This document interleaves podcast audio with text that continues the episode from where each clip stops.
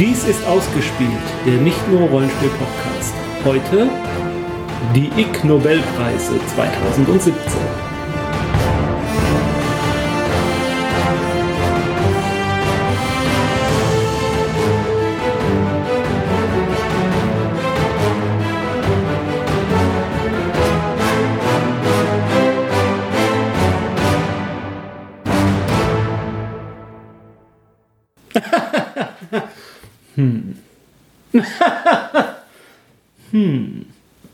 Oh, hallo Sandra. Hallo Jens. Ich denke gerade über die Ig Nobelpreise nach. Und die lassen einen ja erst lachen und dann nachdenklich werden. So ist es, so ist es. Und auch dieses Jahr haben sie das geschafft. Das war jetzt mal eine tolle Einleitung. Mhm. Ist fast eines Ig Nobelpreises für Literatur würdig. Oder für Podcasten. Podcasten. Mhm. Der, Ig, der Ig Podcast Nobelpreis. Können wir mal vorschlagen. Ja, wie jedes Jahr. Und wie jedes Jahr müsste ich jetzt am Anfang erklären, was der Ig Nobelpreis ist. Und ich habe eigentlich gar keine Lust und würde fast am liebsten auf unsere vorjährigen Folgen einfach verweisen oder auf die Webseite. Ähm, beim Ig Nobelpreis geht es darum, wie du schon, Sandra, zutreffend gesagt mhm. hast, äh, äh, Leistungen zu würdigen, die einem erst zum Lachen und dann zum Nachdenken bringen. Meistens sind das Forschungsarbeiten oder Studien, die veröffentlicht wurden und ähm, ja, bei der Nennung man im Titel dann erstmal denkt, was, um warum geht es da und dann, ja. Oder auch, was soll denn der Mist? Ja, muss, wofür werden meine Steuergelder denn noch verschwendet? Was muss ich denn noch bezahlen? Dieses Jahr kann ich die aufgeregten Wutbürger unter unseren Hörern schon mal beruhigen. Es gibt keinen einzigen deutschen Preisträger, von daher wurden fast mit Sicherheit auch keine deutschen Steuergelder dafür verschwendet. Ja, äh, die Ig Nobelpreise werden jedes Jahr verliehen, hatte ich ja schon gesagt. In Harvard wird verliehen von der, von der Zeitschrift Annals of Improbable Research, von der Hartford Radcliffe Society of Physics Students and, äh, und von der Harvard Radcliffe Science Fiction äh, Vereinigung. Und dieses Jahr wurden zehn Preise verliehen. Die Gewinner kommen von fünf Kontinenten. Die Verleihungszeremonie fand am 14. September statt. Und äh, habe ich schon erwähnt, es war das 27. Mal, dass die Ig Nobelpreise verliehen wurde. Ähm, die Verleihungszeremonie ist äh, sehr traditionsbewusst. Es sind immer wieder die gleichen Elemente. Es beginnt damit, dass Papierflieger auf die Bühne geworfen werden nach einem bestimmten Ritual. Ähm, es äh, gibt die berühmte, oder gab sie wieder, letztes Jahr war sie ja nicht dabei, Miss Sweetie Pooh, äh, ein achtjähriges Mädchen, was die Preisträger in ihrer Preisträgerrede unterbricht, wenn die zu lang ist, indem sie ihn halt hineinbrüllt. Please stop, I'm bored. Danke. Und, und die Preisträger bekommen natürlich auch Geld, und zwar 10 Billionen Dollar, 10 Billionen Zimbabwe-Dollar die sind ungefähr so gar nichts wert. Und dieses Jahr war die Preisträger-Trophäe ein, ähm, ein Kopf mit einem Fragezeichen obendrauf und einer Sonnenbrille. Also so eine Skulptur. Ja. Aber äh, äh, kommen wir doch einfach mal zu den Preisträgern. Sandra, kennst du sie schon? Ich, nee. Nee? Oh, dann dachten wir es. Hab mich extra überraschen lassen wollen. Das ist hervorragend. Der Physiknobelpreis ging nach Frankreich und Singapur und äh, wurde verliehen für eine Studie, die sich die Frage stellte, können Katzen beides sein? Fest und flüssig. Okay, das hatte ich jetzt schon mal gelesen. Und es, da in dem Moment bereue ich jetzt mal, dass wir kein Videocast sind, weil da wurden sehr schöne Bilder von Katzen gezeigt, die sich der Form ihres Behälters anpassen. Da, das es ja zuhauf im Internet. Ja, also äh, es geht um Cat-Content. Endlich hat er auch uns mhm. erreicht. Und äh, die Definition, die klassische Definition einer Flüssigkeit ist, also eine Flüssigkeit behält ihr Volumen, kann sich aber ihrem Behälter anpassen. Wogegen ein fester Gegenstand halt sein Volumen behält, aber sich in einen Behälter nicht anpassen kann.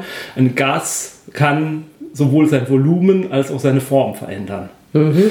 Und ähm, die Studie äh, ist halt daraus entstanden, äh, dass die Frage im Internet gestellt wurde.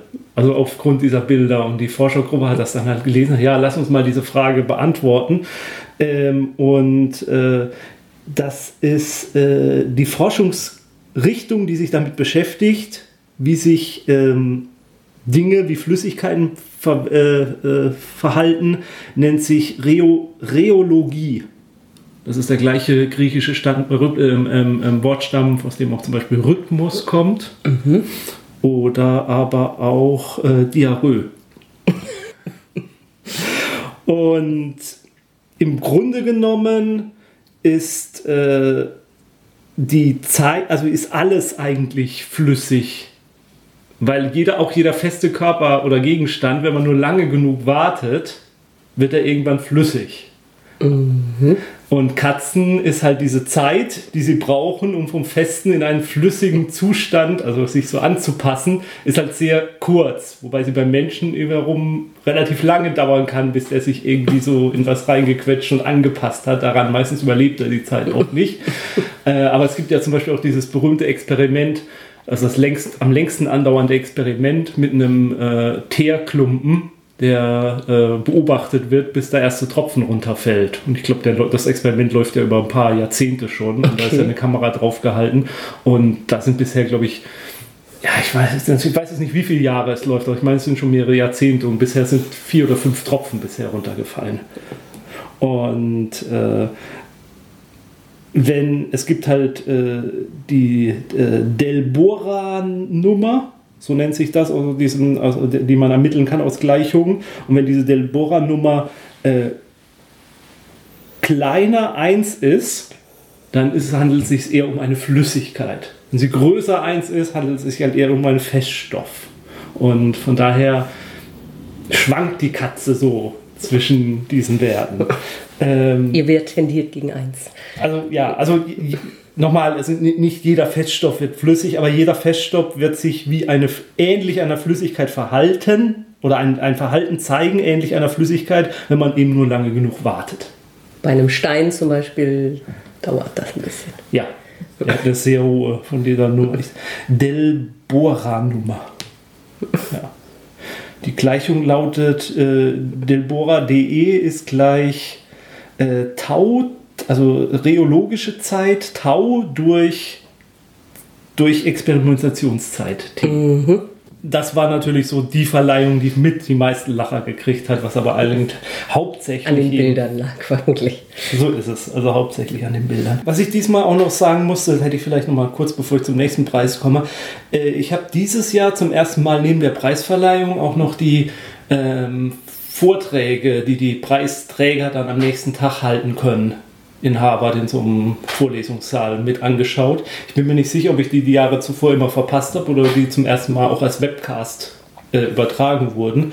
Die waren teilweise sehr viel interessanter und informativer noch als die eigentliche Preisverleihung.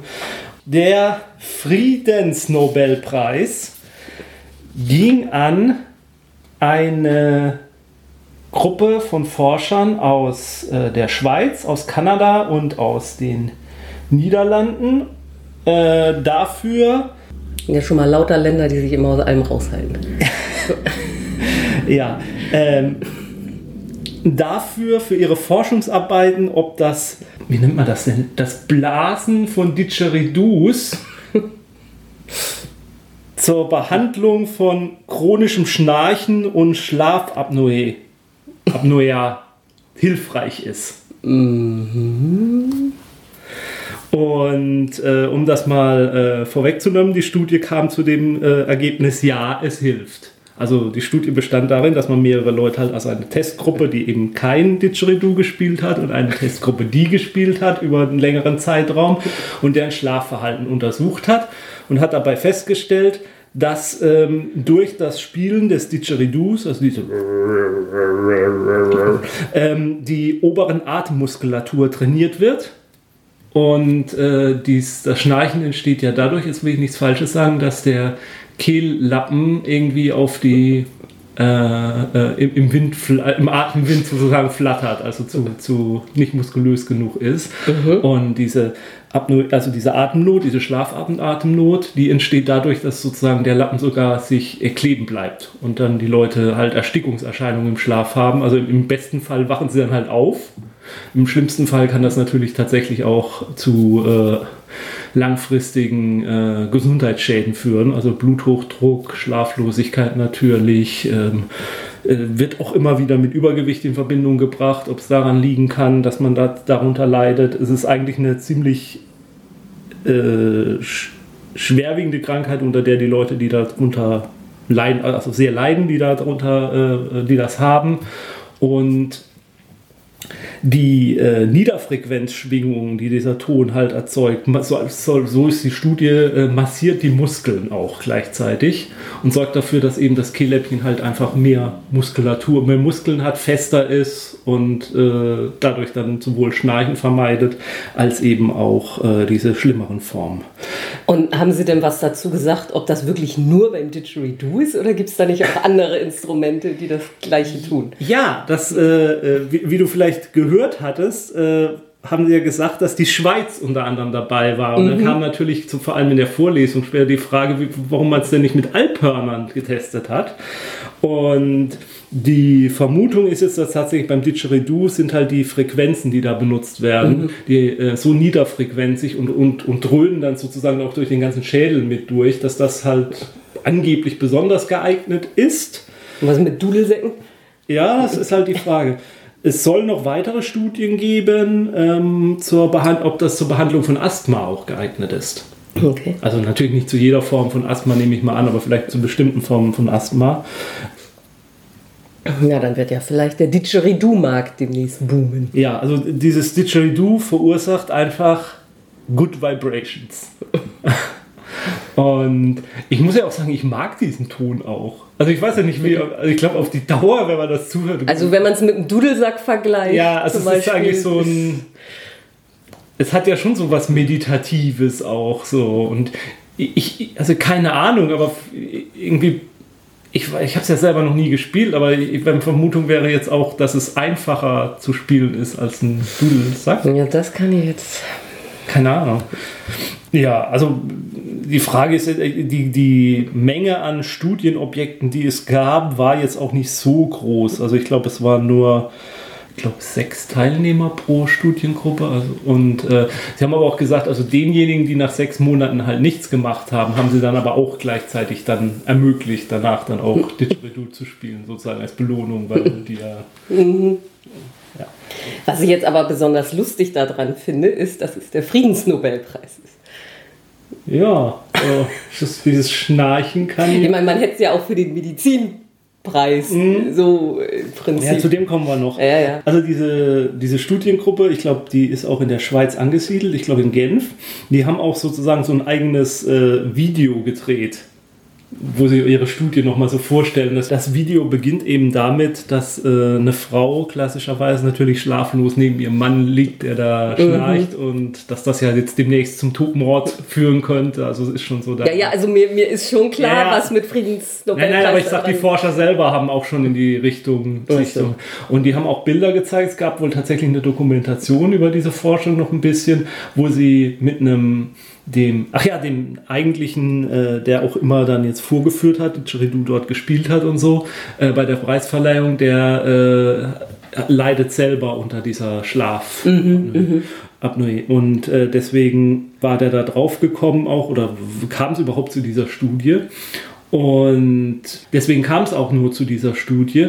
Und sie haben auch Bilder gezeigt, wo sie ihm so eine Kamera durch die Nase mhm. eingeführt haben, mhm. sodass man sehen konnte, was im Kopf passiert oder in den Atemwegen passiert, während er das spielt, sozusagen, dass man das auch sieht, wie das alles vibriert mhm. und dergleichen.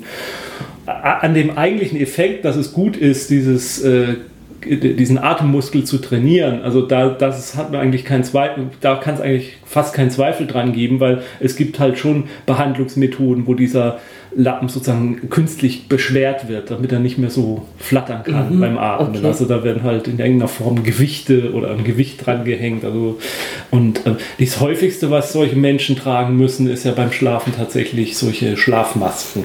Also, und die sind unglaublich, also ich kenne, ich, ich habe einen ehemaligen Kollegen von mir, der darunter leidet und der musste halt immer so eine Maske tragen und der musste sich ganz oft dann auch wieder krank melden, weil er nachts überhaupt nicht schlafen konnte. Musste auch immer wieder ins Schlaflabor, wo das mit dieser Maske dann eingestellt wird und die muss ja dann auch so gefertigt sein, dass sie beim Schlafen nicht zu sehr drückt. Mhm. Und das sah man dem aber auch teilweise an im Gesicht. Also, die, mhm. also das mhm. ist wirklich ein ernsthaftes Problem und wenn es eine Methode gibt oder zumindest in eine Richtung gedacht werden kann, vielleicht ist es am Ende gar nicht das Didgeridoo, vielleicht ist es ein anderes Tra mhm, Atemtraining, mhm. was sich dann rausstellt, was sehr hilfreich dafür sein Dass man könnte, da dann herleiten kann. Dass draus, man aus ja. diesen Forschungen herleiten kann. Es muss ja dann nicht das Didgeridoo am Ende des Tages wirklich das effektivste sein, aber dass man in irgendeiner Form das trainieren kann, diesen Muskel. Ja. Äh, und ich sag mal, es, ich sag mal, es gibt natürlich schlimmere Trainingsarten, als dann dadurch noch kreativ ein Instrument spielen zu können, außer dass man eben seiner Umwelt vielleicht mit den Tönen auf den Sang geht. Es kann nicht schlimmer sein als das Schnarchen. Ja, gut. äh, Max geteilte Meinung. Und dem Schnarchen leidet ja meistens nur einer. Ja, gut. Es sei denn, in modernen Beziehungen vielleicht auch zwei oder drei. Mhm. Der Ökonomiepreis äh, ging an ein Team aus Australien und den USA. Und die haben dann daran experimentiert, ob das Halten eines lebenden Krokodils die Bereitschaft eines Menschen beeinflusst, Risiken beim Glücksspiel einzugehen. Okay. Spielt das Krokodil Didgeridoo? Nein. Ja, wie fange ich da jetzt an zu erklären? Also, die meisten Leute, die Glücksspiel betreiben, behaupten von sich, dass sie das dass sie dabei äh, willentliche Entscheidungen treffen. Mhm. Wie weit sie mit ihrem Risiko gehen, wann sie aufhören zu spielen, dass sie das von ihrem Willen beeinflusst ist. Aber mehrere Experimente und auch dieses Experiment haben gezeigt, dass die Bereitschaft äh, zu spielen und auch Risiken und wie weit man spielt nicht mehr vom Gefühlsleben der des Spielers beeinflusst wird, als von wirklich echten rationalen Entscheidungen. Beziehungsweise, dass man sich später bestimmte Entscheidungen nachträglich rationalisiert. Mhm. Und die Studie hat ergeben, wenn man nach dem Tragen, Halten dieses Krokodils ein positives Gefühl hatte und dann gespielt hat, hat man weniger gespielt, ist weniger Risiken eingegangen und ist mit einem höheren Betrag rausgegangen, als wenn man nach dem Halten des Krokodils ein eher negatives Gefühl hatte. Es spielt bei dieser Studie tatsächlich überhaupt keine Rolle, ob das jetzt ein Krokodil ist oder irgendwas anderes, sondern man wollte einfach nur einen gewissen Gefühlszustand in den Rezipienten auslösen und hat die Gruppen deswegen aufgeteilt, in welche die das Krokodil halt gehalten haben, die es nicht gehalten haben, hat sie dann befragt, wie sie sich danach gefühlt haben, hat dann ihr Spielverhalten anhand eines dieser einarmigen Banditen mhm. studiert. Also von daher, die Studie hat ergeben, äh, also Emotionen beeinflussen das Spiel, ohne dass wir es, dass, dass es die Teilnehmer selbst merken, dass diese Emotionen sie beeinflusst haben oder es auch nicht merken wollen oder wahrhaben wollen. Und äh, die Tatsache, dass man ein Krokodilhand gehalten hat vorher, ob das nun positiv oder negativ auf das Spielverhalten sich auslöst, kommt auf den Menschentypen an, der mhm. das Krokodil gehalten hat. Okay. Ich habe mich natürlich jetzt gleich gefragt, kann man das irgendwie ins Brett, im Brettspiel, Rollenspielbereich irgendwie einsetzen? Sollte man Krokodile vorher, bevor man ins Rollenspiel einsteigt, verteilen? Oder wir können das ja morgen mal, äh, Sonntag mal mit, mit Kaninchen versuchen. Ob man dann, wenn man ein Kaninchen gehalten hat, vorher riskanter spielt oder weniger riskant spielt. Oder ob man ein Brett Am besten halten wir morgen einfach jeder ein Kaninchen ja. auf dem Schoß. Oder, äh, oder ob man ein Brett, wenn man äh, ein Brettspiel, ob, ob die Bereitschaft, Risiken eingehen von der Thematik des Brettspiels abhängig ist, wie ein das dann fühlen lässt. Hm. Ja. Ähm, was ich bei der Geschichte noch äh, ganz äh, interessant fand, das kam im Rahmen der Vorlesung, die die äh, Forscher da gehalten haben, die Forscherin und ein Forscher waren es, meine ich, gehalten haben. Ähm, was ich da ganz interessant bei noch fand, dass bei diesen einarmigen Banditen, beziehungsweise in England heißen die, glaube ich, Fruit Machines. Okay. Äh, da, das sind ja immer diese Symbole äh, Früchte. Ja. Wenn man mehrere Früchte hat, dann mhm. so. Und dass die da auch tatsächlich eine ganz be bewusste Psychologie dahinter steckt, weil die ja diese von oben herunter gerasselt kommen, diese mhm. Früchte, mhm. wenn das so runterspielt. Und dass das natürlich auch sozusagen dieses, da regnet was vom Himmel auf mich herunter. Das, das bereitet Menschen ein positives Gefühl. Also okay. Allein diese Tatsache, dass man was sieht, was von oben, also Früchte, was man meistens mit was Positivem verbindet, was von oben nach unten auf einen herunterrieselt. Mhm. Und das war eigentlich dann natürlich auch wieder beeinflusst. Und äh, ich finde, das ist eigentlich schon fast, da kann man ein ganzes Buch drüber schreiben, über die ganzen Methoden, wie diese Casinos und Spielhallen natürlich versuchen, Menschen zu beeinflussen. Und äh, es gab wohl auch tatsächlich ein Casino, ich weiß nicht, wahrscheinlich in den USA, die in der Mitte des Casinos ein riesiges riesigen Alligator drin hatten. Also ein Becken mit einem riesigen Alligator. Ich glaube, es war ein Albino-Alligator. Ähm, der ist aber inzwischen gestorben. Also man kann jetzt nicht mehr nachfragen, ob die den damals da hatten. Also da könnte man da, dort nochmal Forschungsergebnisse, mhm. wenn die Leute diesen Alligator sehen oder nachspielen, schon das Sehen dieses großen Alligators ausreicht. Der nächste Preis ist, glaube ich, wieder ein bisschen für uns Laien ein bisschen verständlicher. Es ist der Anatomiepreis. Und der Anatomiepreis ging an einen Engländer allein, James Heathcote. Ich glaube, das ist ein Arzt eigentlich, der das für seine Doktorarbeit gemacht hat. Ähm, der hat geforscht, ob es tatsächlich, ob und warum die Ohren von alten Männern größer sind. Oder im Alter die Ohren von Männern wachsen. Ob das wirklich so ist und warum. Mhm, mh. Und dazu hat er dann auch mehrere Bilder vorgeführt, auf denen man dann sozusagen sehen konnte, das sind nicht die Ohren eines jungen Mannes. So sieht nicht ein Mann also mit, mit jungen Ohren aus. Ähm, er hat eine Studie gemacht mit 206 Patienten. Und er hat vor 20 Jahren damit angefangen mhm. und hat dabei festgestellt, die Ohren eines Mannes wachsen circa 2 Millimeter im Jahrzehnt. Okay. Also ich habe noch Großes vor. Das kann auch ein Zentimeter werden. Ja, die Frage ist natürlich, warum? die Antwort ist nicht so einfach. Vermutungen sind, es liegt zum einen, äh, oh, jetzt wird sexistisch, äh, an dem gleichen Problem, was bei Frauen die Ohren hängen lässt. Wenn sie große Ohren haben, also die Schwerkraft, ähm, beziehungsweise einfach an der Schwächung des Gewebes im Ohr und äh, der Haut. Und mhm. dass das einfach alles anfängt mit der Zeit zu hängen.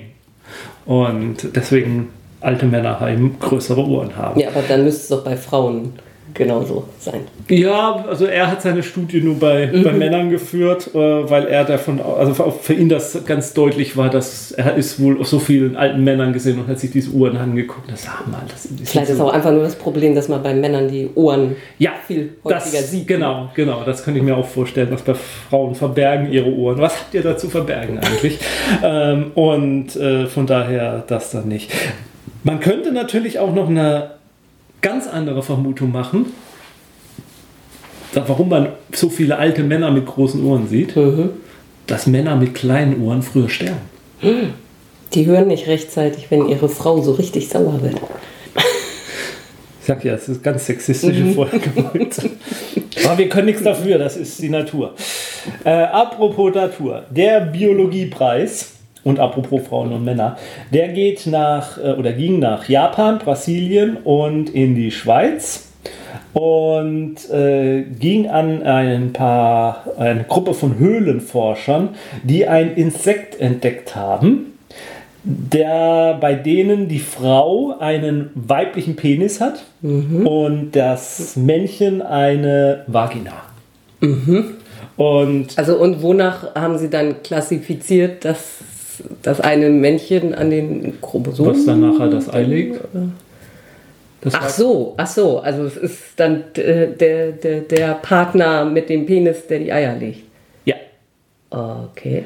Ähm, also dieses Forschungsergebnis führt dazu, dass alle Lexikas auf der ganzen Welt umgeschrieben werden müssen, mhm. weil in jedem Lexikar steht wohl, ich habe es nicht nachgefunden, Lexikon, steht wohl drin, dass äh, Definition des Penis männliches Geschlechtsorgan. Mhm, mh. Das stimmt jetzt nach Entdeckung dieses Insektes nicht mehr. Die, also die Fortpflanzung bei diesem Tier funktioniert so, dass das äh, Weibchen seinen weiblichen Penis ausfährt worauf sich das Männchen dann aufspießt auf diesem Penis, um sich festzuhalten. Und mhm. dann kopulieren sie. Mhm. Ja. Soll ich dir eine Zeichnung machen? Mhm. Okay. äh, viel mehr kann ich zu dem gar nicht. Ja, aber dann muss ja irgendwie die, die Eizelle, oder ich meine, was kommt denn dann überhaupt vom Männchen? Ja, vom Männchen kommt dann trotzdem etwas, was die Eizelle beim Weibchen be. Also der hat quasi trotzdem das Sperma. Ja, also. Nur es.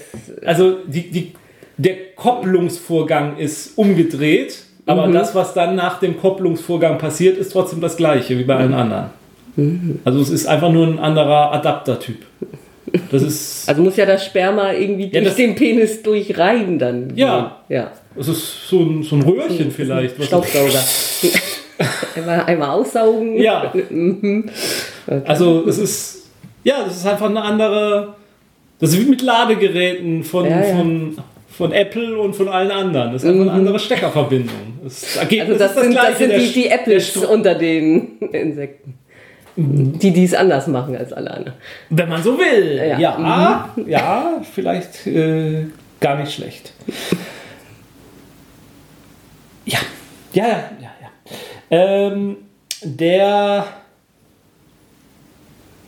Flüssigkeitsdynamik-Nobelpreis ging an Südkorea beziehungsweise USA, weil der ähm, Student, also der hat das in Studienzeiten gemacht, er ist, ist inzwischen in den USA, äh, hat eine Studie gemacht über das Phänomen des, und hier habe ich jetzt äh, das richtige Studienobjekt, also Anschauungsobjekt, mhm. hier eine Tasse Kaffee, nämlich äh, er hat flüssigkeitsdynamische Studien über das Verschütten von Kaffee gemacht und hat dabei festgestellt, dass die beste Methode, eine Kaffeetasse zu tragen, ist, rückwärts zu gehen. Ah ja. Dann verschüttet man am wenigsten Flüssigkeit. Warum verschüttet man Kaffee, wenn man, oder Nein, wir bleiben bei Kaffee. Kaffee, also ich, überhaupt, das ist für mich mein Lieblingspreis. Also ich, wenn es um Kaffee geht, kann es gar nicht mhm. anders sein. Ich, ich, ernähre mich ja quasi vom Kaffee. Und ähm, deswegen ist jeder Tropfen, der mir verloren geht, natürlich wertvoll. Von daher war dieses Ergebnis sehr, sehr interessant. Ähm, wir verschütten Kaffee, wenn wir ihn tragen, wegen Resonanz. Und zwar äh, diese Resonanz entsteht und dann verschütten wir, wenn Tasse und Inhalt auf der gleichen Frequenz oszillieren. Mhm. Das ist bei Tasse und äh, äh Kaffee äh, bei 3,9 Hertz. Und er hat die verschiedenen Frequenzen gemessen, die dann entstehen und hat sich überlegt, was passiert, wie kann man das äh, verändern, dass das äh, eben, dass es, dass diese, dieser Zeitpunkt der Resonanz so gering wie möglich ist. Und da hat er dann vier Methoden entwickelt. Und die erste ist eben die Kasse tragen normal und rückwärts gehen. Aha. Und seine Vermutung ist, dass wenn wir rückwärts gehen, machen wir irreguläre Bewegung. Mhm, mhm. also es ist besonders mhm, unrhythmisch, mhm, wie wir uns ja. bewegen. Und dadurch ist diese Phase, er hat das schön an Schau, anhand von, von Diagrammen und Schaubildern dann vorgeführt, diese Phase, wo diese Resonanz von 3,9 entsteht, ist sehr gering im Gegensatz zum normalen Gehen. Also in der Studie, in dem Vortrag hat er das auch alles vorgeführt mhm. und dargestellt. Und äh, deswegen ist Rückwärtslaufen was auch sehr gut ist, aber vielleicht auch nicht so genauso wenig wie Rückwärtslaufen ernsthaft eigentlich vielleicht zu empfehlen ist, weil die Gefahr ist vielleicht dann doch zu groß ist. Der Klau und dann verschüttest du gleich alles. Ja, ne? genau. Risiko und Chance. Mhm. Risiko und mhm. Chance, wie alles im Leben. Der Klauengriff mhm. ist auch sehr, also beschreibt, der Klauengriff ist also, wenn man die Hand zu einer Klaue formt und sozusagen die Tasse von oben packt und dann hält. Auch dann äh, ist sehr wenig Oszillierung, äh, sind weniger ist Oszillierungen auf der Resonanzfrequenz. Und äh, da ist natürlich, wenn die Tasse groß genug ist und nicht zu voll, dann funktioniert das, glaube ich. Und der Kaffee nicht zu, zu heiß. Allerdings, wenn du natürlich eine richtig volle Tasse hast und hältst die Hand so drüber, mhm. ich könnte mir dann schon vorstellen, dass, äh, ja. Was auch gut geht, das ist für Leute, die gerne ähm, Cappuccino trinken oder Latte Macchiato oder so, Schaum auf dem Kaffee. Mhm. Ja, okay. Der auch da sehr geringer, äh, viel geringere äh, Oszillieren auf der Resonanzfrequenz. Und dann, was nicht wirklich praktikabel vielleicht ist, aber er hat eine eigene Tasse entwickelt, bei der dann mhm, auch. Äh, mhm. und zwar die besteht darin, die Tasse und in der Tasse mehrere Kammern aus Röhrchen. Okay. Sieht cool aus, verschüttest wenig, ist natürlich grausam zum Saubermachen. Mhm. Weil ich dann wieder gedacht habe, wenn man so wie ich den Kaffee schwarz trinkt, muss man die Tasse ja eigentlich auch gar nicht spülen. Auch dazu gab es neulich erst Studien. Okay. Dass, dass da gar nicht, ganz wenig Bakterien eigentlich entstehen, also solange man den Kaffee schwarz trinkt. Macht das eigentlich. Für, für, Tee gilt das alles sowieso nicht, weil Teetrinker sind sowieso keine Menschen für mich. Macht das, macht das denn eigentlich einen Unterschied, wenn man so eine viereckige Tasse hat? Eine viereckige Tasse? Ja, es gibt doch manchmal so die zum Beispiel meine Tagestasse. Ja, zum Beispiel. Ob das da weniger drin rumschwingt, so der Kaffee, verstehst du? Hm. Ich weiß nicht, ob er das geforscht hat, aber wir können das nachher mit meiner Tagestasse ausprobieren. Kannst das heißt du mal komplett vollfüllen? Heißt natürlich, dass ich ganz viel Kaffee jetzt trinken muss. Mhm. Ah, ja, aber es gibt ja auch bei so normalen Services manchmal so ja, halbwegs quadratische Tassen. The things I do for science. In der Studie, also während der Vorlesung wurde auch dann mehrere Fragen gestellt, unter anderem, ob das auch fürs Tragen von Katzen gilt.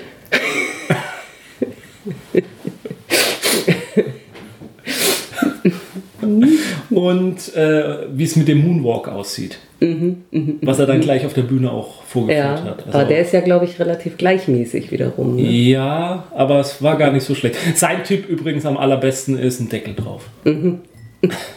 Ähm, der junge Mann, der das gemacht hat, der war auch echt, ja. der war echt, echt, echt cool drauf. Also der war ein bisschen so Alleinunterhalter, auch mit seinen Diagrammen und, und, und äh, seinem, also seinen, wie heißt das denn? PowerPoint-Präsentation mhm, und so, die mhm. war echt lustig. Und er hat dann auch mal am Schluss ein wahres Wort natürlich gesprochen. Bei der Forschung geht es nicht darum, wie alt du bist. Es geht nicht darum, wie schlau du bist es geht nur darum, wie viel Kaffee du trinken kannst. Hm? Das möchte ich irgendwie auf dem T-Shirt haben. Ja. Also er hat es ja natürlich auf, auf Englisch klingt es noch cooler. Mhm, mhm. Aber auf Englisch trinkt er sowieso alles ja. cooler. Außer Achtung und Weltschmerz. So, dann kommen wir jetzt doch endlich. Nein, kommen wir noch nicht. Ähm, zum Ernährungsnobelpreis. Der Ernährungsnobelpreis ging an eine Gruppe aus Brasilien, Kanada und Spanien ähm, für ihre Entdeckung. Menschliches Blut, Teil der Ernährung, der ich habe jetzt keine deutsche Übersetzung dieses Tiers, der Harry-Legged Vampire Bat ist. Mhm. Ähm, also die haben äh, diese. Achso, weil man ja eigentlich immer sagt, dass Vampirfledermäuse nur genau, von Tieren trinken. Genau. Und die haben jetzt auch das tatsächlich. Das darf das Kind niemals erfahren. die haben tatsächlich diese Fledermausart untersucht und haben während ihrer Untersuchung in der Ernährung tatsächlich menschliches Blut auch mhm. gefunden und sind jetzt zu dem Ergebnis gekommen, dass die teilweise sich dort doch auch von menschlichem Blut ernähren, womit bewiesen ist, Vampire existieren. Mhm. Mehr muss man zu diesem Forschungs nicht sagen, ähm, außer Wollt ihr euch schützen gegen Vampire, empfehle ich euch den Kauf unserer ausgespielt patentierten Vampirschutzausrüstung für 99,99 Euro. Und wer jetzt bestellt, bekommt gratis auch noch einen von mir handgeschnitzten und signierten ähm, Mr. Pointy. Mr. Pointy. ja. Nee, mehr, mehr kann ich zu dem Studienobjekt, nee, äh, zu der Studie jetzt auch gar nicht sagen. Damit habe ich mich gar nicht so so sehr beschäftigt, beziehungsweise die waren auch persönlich nicht da. Ich habe nicht so viel im Internet mir dazu anlesen können, was da ist. Ähm, und ich, der, jetzt kommt er, der Medizinnobelpreis ging nach Frankreich und Großbritannien und hat die erforscht den äh, Ekel vor Käse. Mhm. Ähm, und zwar haben die diese fMRI-Studien gemacht, also Magnetresonanzstudien im Gehirn und haben erforscht, was im Kopf eines Menschen passiert, der sich vor Käse ekelt. Mhm. Und äh, was ich da gelernt habe, ist, dass offensichtlich 6% der Menschen sich vom Anblick von Käse angeekelt fühlt. Okay. Und das soll mehr sein als bei jedem anderen Lebensmittel. Mhm. Was ist eine Aussage, die ich mir jetzt so nicht vorstellen kann. Mhm, aber es gibt mhm. doch so viele Abarten. Heuschrecken, ja, aber vielleicht Fisch. Ja, gerade Fisch. Also ich hätte jetzt ja, gedacht, also ja. wenn ich jetzt gefragt worden wäre, hätte ich behauptet, das ist unter Garantie ähm, der Fisch, der die Menschen mhm. am meisten anekelt. Ähm, mich persönlich jetzt nicht so, aber vielleicht vielleicht stimmt die Aussage auch nicht so ganz und zwar mehr so auf dem Hintergrund die, die Alltä von den alltäglichsten mm, Lebensmitteln. Mm, wo, also, man, wo man nicht wirklich dran vorbeikommt. Ja, ja, groß. ja, also, also mm. von denen. Und äh, Sandra, ekelst du vor Käse? Nee. Vom Anblick von Käse? Nee. Also du isst nicht jede Sorte von Käse. Schimmelkäse oder Stinkelkäse ist jetzt nicht deins, aber... Muss ich nicht haben, ja, aber wenn es jemand neben mir isst, ist das auch völlig okay. Ja, also ich äh, liebe Käse. Also ich glaube, ich esse jede Form von Käse. Äh, jedenfalls ist mir noch kein Käse begegnet, den ich nicht gegessen habe. Am liebsten zusammen mit einem Schluck Kaffee natürlich. Ähm, also auch lebens-, also ernährungstechnisch war das mein Jahr des Nobelpreises. Mhm. Und dass diese Studie in Frankreich gemacht wurde, war natürlich äh, top für mich. Äh, also es passte natürlich hervorragend. In Frankreich gibt es 1600 Krauten Käse. Habe ich glaube ich noch nicht alle geschafft, aber. Und dann gibt es noch die Engländer mit Cheddar. oder? Das ist doch so das typisch Englische, oder? Cheddar-Käse? Mhm. Ja. ja. Mit Crackern. Mit Crackers. Der Mond ist ja auch aus Cheddar-Käse. Ach ja, bei dem Käse-Nobelpreis sozusagen, äh, Käse-Ig-Nobelpreis, ähm, die Preisträger waren nicht selber vor Ort, aber die haben ein kleines Video geschickt, was dann daraus besteht aus einem kleinen, etwa äh, bärtigen Franzosen, also wie man sich auch vorstellt, der Professor, der dieses Studium hat, der dann da am Tisch saß, an seinem Schreibtisch saß, Käse gegessen hat, Rotwein dabei gehabt, ein bisschen mhm. was auf schwer verständliches Englisch vor sich hingewälzt hat über, äh, äh, über Käse. Das war auch äh, sehr passend und hat wieder jegliche Vorurteile bestätigt, die man hatte. Ähm, ja. Was ich gerne hören würde, ob sich einer unserer Hörer vielleicht outen mag, dass er sich vor Käse ekelt. Und wenn Irgendwo ja, müssen diese 6%. Ja, und, wenn er, und wenn ja, ob er sich äh, gerne für wissenschaftliche Studien bei mir melden möchte. Ich würde gerne ein paar Dinge mit ihm ausprobieren. Der, Vielleicht können wir dann noch etwas Nachlass auf unsere Vampirschutz dafür, aber. Was mich interessiert, da, da könnte man eine äh, äh, Cross-Study machen oder wie man das auch immer nennt, äh, ob Vampire lieber das Blut von Käseessern mhm. trinken oder mhm. nicht Käseessern. Und wie sich Kaffee darauf auswirkt. Ja. Könnte als Störfaktor. Ja. Ähm, der Wahrnehmungspreis ging nach Italien, Spanien und auch wieder nach Großbritannien. Großbritannien ist überall dabei, ne? Ähm, nö, eigentlich gar nicht. Und bei den letzten beiden. der Wahrnehmungsnobelpreis ging dran äh, um die Frage, ob Zwillinge sich selbst auf Fotos erkennen können. Mhm. Oder ob sie ja. ihren Zwilling als mhm. Zwilling erkennen mhm. oder nicht als Zwilling. Also eineige Zwillinge natürlich. Ja. Und das Ergebnis war, viele Zwillinge können sich nicht unterscheiden. Okay. Und gut, sie sehen ja auch immer nur den einen, also so richtig oft. Ja. Die Tatsache, dass wir uns Menschen selbst erkennen können, also Self-Face Recognition, mhm. ähm, ist äh, tief verwurzelt im Menschen und äh, wir können uns auf Bildern besser erkennen, als wir jeden anderen auf Bildern erkennen. Mhm. Also wir nehmen uns selbst als auf dem Bild besser wahr als alle anderen. Okay. Und bei, außer eben bei Zwillingen ist das eben nicht so. Und welche Schlüsse kann man da haben, die ein weniger äh, ja, also äh, nehmen die sich selbst weniger als Individuum wahr, mhm. wenn die sich sozusagen nicht selbst wahrnehmen können äh, sind Zwillinge Monster? Das ist mhm. die Frage, die sich hier stellt. Ähm, nein. Also die Studie wurde dadurch durchgeführt, man hat sie fotografiert mhm. an einem Tag, die Zwillinge, am nächsten Tag kamen sie dann wieder, hat diese Bilder in der Form bearbeitet, dass man sie ähm, spiegelbildlich gedreht hat, also dass sie sich so sehen, wie sie sich mhm. im Spiegelbild mhm. auch sehen würden. Und, ähm, hat ihnen dann immer wieder Bilder 30 Millisekunden lang gezeigt und hat dabei eben festgestellt, also alle Menschen haben diesen Selbsterkennungsvorteil, auch Zwillinge haben diesen Selbsterkennungsvorteil nicht, weil sie sich oft nicht sicher sind, ob sie sich selbst sehen oder einen anderen sehen. Mhm. Ja. Sind Zwillinge weniger Individuen als mhm. andere Menschen? Mhm. Ich überlege aber auch gerade, ich meine, das kann man bestimmt nicht verallgemeinern, aber ob Zwillinge vielleicht tatsächlich seltener in den Spiegel gucken. Ich meine, klar, beim Zähneputzen und Haarebürsten werden sie es auch machen, aber ob man so nicht, ja, weiß ich nicht. Guckt mhm. man einfach mal so in den Spiegel, um festzustellen, in, Gott, sehe ich mit der Scheiße aus und dann guckt man. Ja, ich ja, weiß, ich war, ja. Aber es hilft einem doch nichts, wenn man dann seinen Zwilling anguckt und denkt, oh, der sieht gut aus, dann sehe ich auch gut aus und dabei hat man ja. Zahnpasta im Gesicht. Ja, klar, bei, den, bei diesen Körperpflegesachen und allem natürlich nicht, aber. Hm. Weiß nicht. Ja, aber es ist. Also wir, wir, gibt es Zwillinge unter unseren Hörern. Ich weiß nicht. Also, wie nimmt man sich. Ja, wie ist das? Nimmt man.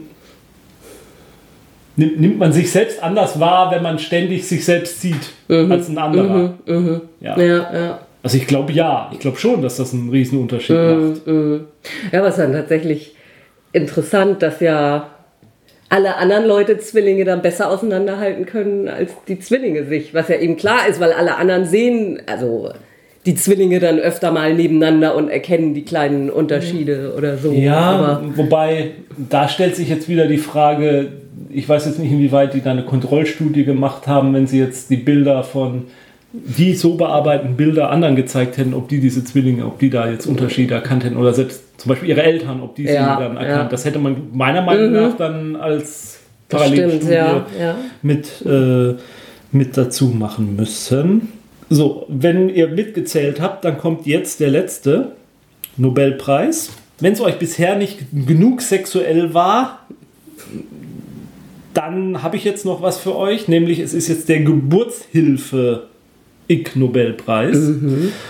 Und da, äh, der geht auch nach Spanien wieder und äh, an eine Gruppe, die bewiesen hat, dass der sich entwickelte menschliche Fötus stärker auf Musik reagiert, die elektromechanisch in die Vagina der Mutter hineingespielt wird, als auf Musik, die auf den Bauch der Mutter gespielt wird. Und frage ich mich wieder, wie ist man auf diese Idee gekommen, das erstmalig auszuprobieren? Also diese Behauptung, ja doch, komme ich schon, weil diese Behauptung, das wissen wir ja auch, also ich glaube, als, als, als unser Kind am Werden war, war das, glaube ich, teilweise noch, dass man ja Kindern irgendwie Mozart im Bauch vorspielen soll irgendwie und dergleichen mehr. Da meine ich, war, hieß es damals schon, nee, lassen wir lieber die Finger davon, ob das Gehirn nicht doch, äh, diese Musik, ob das nicht doch schlecht für das, Ge äh, für das Hirn, äh, Naja, man soll es halt nicht direkt so riesenlaut auf dem Bauch ja, ja, direkt, genau, ne? genau. Also- und, ähm, Also ich glaube schon, dass... Ich meine, warum hört sie heute so viel Foo Fighters, ne? Ja, Also- okay. äh, stimmt natürlich. Äh, diese Gruppe hat jedenfalls einen Babypod entwickelt. Und dieser Babypod ist eben ein Lautsprecher, der so geformt ist, dass er in der Ja. Vaginal der Mutter eingeführt werden kann und dann halt direkt da die Musik abspielt.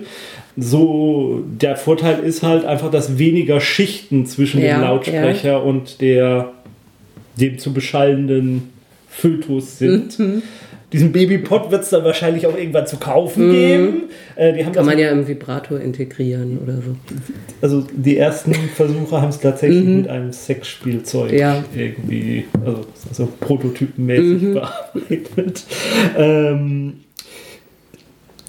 also angeblich äh, durch das Spielen der Musik, äh, die haben das dann unterschiedlich, haben dann, ähm, ähm, das ist, äh, haben dann diese äh, Aufnahmen des Kindes gemacht. Wie heißt das denn? Diese, Ultraschall? ja. Also es gibt doch auch das Neuere, das so farbig ist. So, Äh, ja, das dreidimensionale. 3D. Haben da halt dann Untersuchungen gemacht und haben festgestellt, wenn sie äh, halt Musik auf den Bauch gespielt haben und auch relativ mit, mit sehr viel mehr Lautstärke, Dezibel, äh, ist halt fast gar nichts passiert. Und bei geringerer Lautstärke und Dings hat sich dann festgestellt, dass das Kind schon relativ früh oder der Fötus untypische Bewegungen mit dem Mund gemacht hat. Ich dachte, wo du da äh, Bohemian Rhapsody stehen hast, Ja. das fing an, Head zu bangen. Ja, so. kommt, kommt. Also äh, die, die Vermutung oder die Ausnahme ist, dass dadurch, durch dieses Beschallen im Baby, im Fötus, im werdenden Kind, die Sprachentwicklung schon früher startet. Und das Kind dann dadurch schon früher Auch mit klassischer Musik, wo Ja. überhaupt nicht. Ja, dieser Rhythmus. So. Also wa- was, Okay. was, was hervorragend funktioniert haben soll, also sie haben auch mehr, haben dann Mhm. Diagramme gezeigt, welche Musik am besten war, war ähm, ähm, Mozart. Eigentlich ist es immer Mozart. Mhm. Ja, in so mit Mozart kann man einfach nichts falsch immer. machen. Und ja, du hast es schon vorausgenommen, Queen, Bohemian Rhapsody. Äh, hat hervorragende Mhm. Machen. Ergebnisse geführt. Äh, bei Stimmen und so hat es wohl auch keinen Unterschied gemacht, ob es die Stimme der Mutter oder des Vaters war, Mhm. gar keine großen Reaktionen. Was große Reaktionen bei Stimmen geführt hat, war es, wenn es so Mickey Maus Stimme war. Okay. Wo man dann so dieses eigentlich ist es ja dann auch diese typische Babystimme, mit der man mit Kindern. Also, aber das gibt's, also weiß man ja tatsächlich. Also erstmal neigt jeder dazu, mit Ja, ja, einer genau. höheren Stimme zu sprechen und das soll ja tatsächlich auch. ja, irgendwie- und also wohl auch schon beim Fötus dann ja, äh, naja, klar. Also, das oder, äh, ja. ja, auslösen. ja, ich habe so ein bisschen meine Zweifel an dieser Studie. Also ich habe ja Klingt aber so, als hätten sie Spaß bei der Studie gehabt. Irgendwer hatte Spaß dran, wer auch immer der Beteiligten. Es ist, das müssen wir noch weiter erforschen. Ja. Gut, Das war der Ig Nobelpreis 2017. Was ist dein Liebling? Ähm, Katzen, ja, ich glaube das Katzending wahrscheinlich, ja. Ja. Da möchte ich jetzt noch mal Bilder sehen. Ja, äh, die verlinken wir mal. Auf jeden Fall. Ja. Das sind aber wirklich, äh, also wirklich ja, die typischen äh, Katzen, die sich in, In, in einer Auflaufform und Genau. Es gibt auch tatsächlich ein eigenes Magazin für äh, Rheologie, also diese Flüssigkeitsforschung. ich dachte jetzt für, für flüssige Katzen. für flüssige Katzen noch nicht, aber bestimmt jetzt. Liquid Cats. Also mein, mein Liebling ist natürlich der Kaffee. Ja. Äh, vor allem, weil ich den Vortrag des, Vortra Vortrag des Vortragenden so toll fand. Äh, ja. Wobei ich einfach sagen muss, ich fand äh, dieses Jahr die Preise auch wieder besser als letztes Jahr. Mhm. Ähm, letztes Jahr war für mich so ein kleiner Durchhänger, mag auch dran liegen, dass es letztes Jahr keine Miss Sweetie Book Mhm. gab, die übrigens dieses Jahr gar nicht viel im zum Einsatz kamen. Die haben sich alle in ihren Dankesreden sehr, sehr kurz gehalten, Mhm. sehr kurz angebunden. Ähm, ich freue mich aufs nächste Jahr. Äh, hoffe auch, dass sie das beibehalten. Wie gesagt, ich bin mir nicht sicher, vielleicht gab es das Jahre auch vorher, dass sie eben diese, diese, diese Vortragsreihen, die außerhalb Mhm, sind, weil das hat mir einige Preise dann, das hat mir einige Preise dann doch noch einen Ticken besser erklärt Mhm, und äh, hat, äh, war, war wirklich auch unglaublich unterhaltsam und, und lehrreich und auch die, die Fragen des Publikums waren äh, teilweise sehr lustig, wenn dann so die, versucht wurde, die Zusammenhänge zwischen den Preisen dann herzustellen. Ja. Gut, dann äh, viel Spaß beim Kaffee trinken. Käse essen. Käse essen. Von mir aus auch Tee trinken, muss ihr selber wissen. ähm, und Wir äh, verurteilen euch nicht. wir hören uns dann in irgendeiner Form demnächst wieder. Tschüss. Tschüss.